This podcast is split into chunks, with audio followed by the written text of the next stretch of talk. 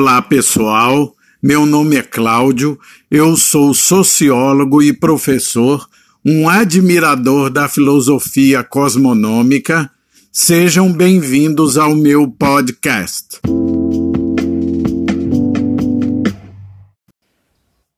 Hoje nós vamos é, discutir sobre os conceitos típicos ideais, ou o que é chamado na obra de Weber de tipos ideais, é, utilizados para fazer ciência, né?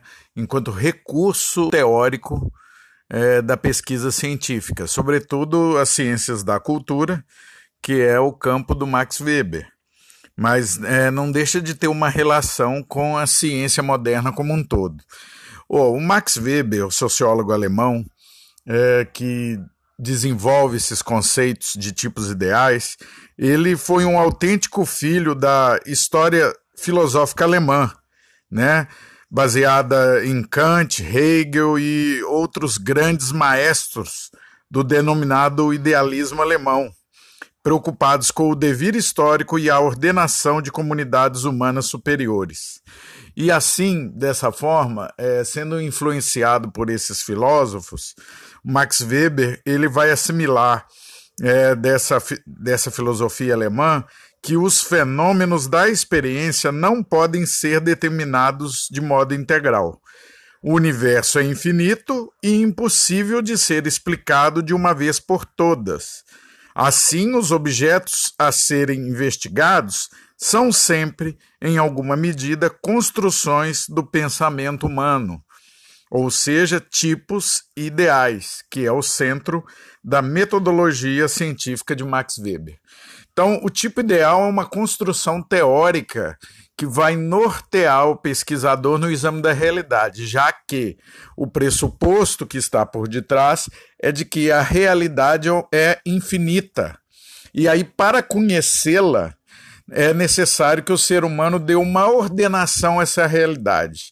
Ele mesmo promova uma ordenação, uma organização do real para poder compreendê-lo. Né? Isso vai resultar de um trabalho da consciência individual, né? E por isso sempre referente a valores do cientista, né?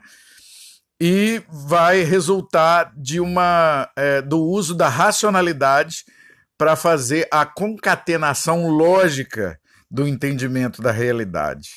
Né? Nesse sentido, é, como o mundo sensível, segundo Max Weber, é infinito, não há nenhum conhecimento que pode esgotá-lo. Né? E aí o desafio da ciência seria encontrar meios para superar essa infinitude.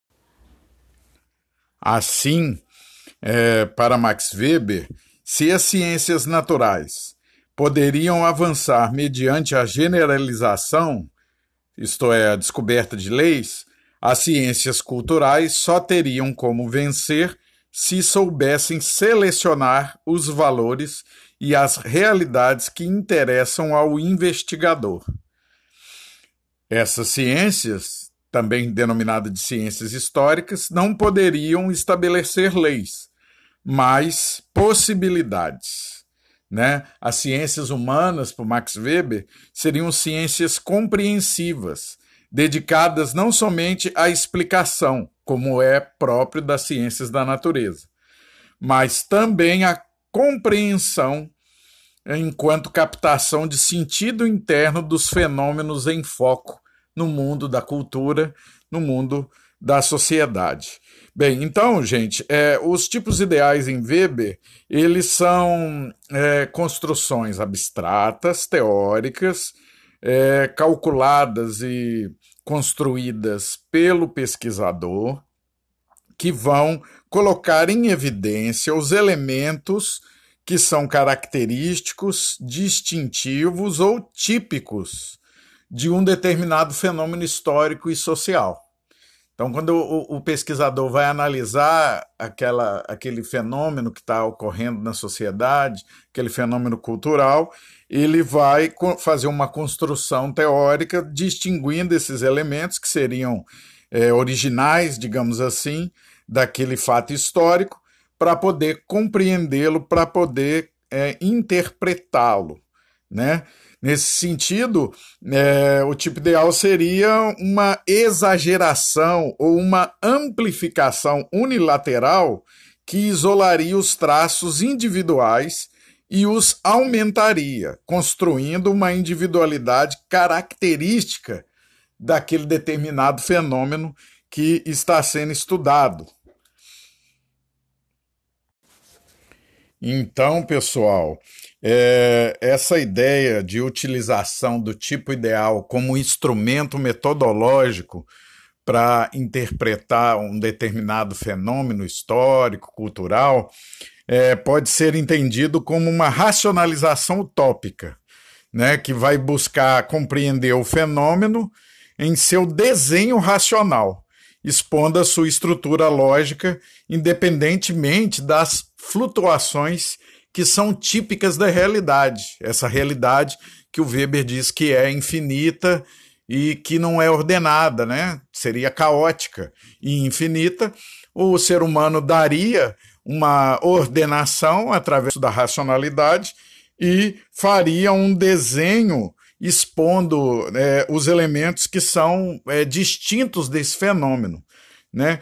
É, é importante nós percebermos que é, a explicação que o Weber dá, essa proposta metodológica de utilização dos tipos ideais, eles vão evidenciar a concepção de ciência que está por detrás do Max Weber. Né? A gente é, não pode dizer é, de forma é, criteriosa que o Weber fez uma sociologia da ciência, porque ele está tentando, na obra dele, compreender o Ocidente moderno. Mas ele termina por fazer uma sociologia da ciência é, na medida em que ele expõe uma visão de ciência específica, né, que é essa de um trabalho intelectual do investigador, com o uso da racionalidade, construções abstratas que vão é, possibilitar o um entendimento da realidade. Essa concepção é de uma ciência que sempre vem a ser, né? que é uma construção parcial, né? que é destinada sempre a ser é, aperfeiçoada e revista. Né? É um conhecimento limitado, né? que não tem a pretensão, porque sabe que não dá, para abarcar toda a realidade, mas somente compreender conceitualmente alguns aspectos.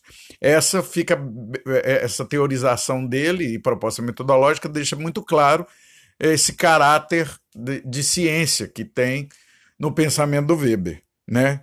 De um instrumento que vai compreender parcialmente a realidade, né? E que vai sempre poder ser revisto, aperfeiçoado, ele é, ele é útil, né? E aí, nesse sentido, essa é a grande característica dos tipos ideais, né?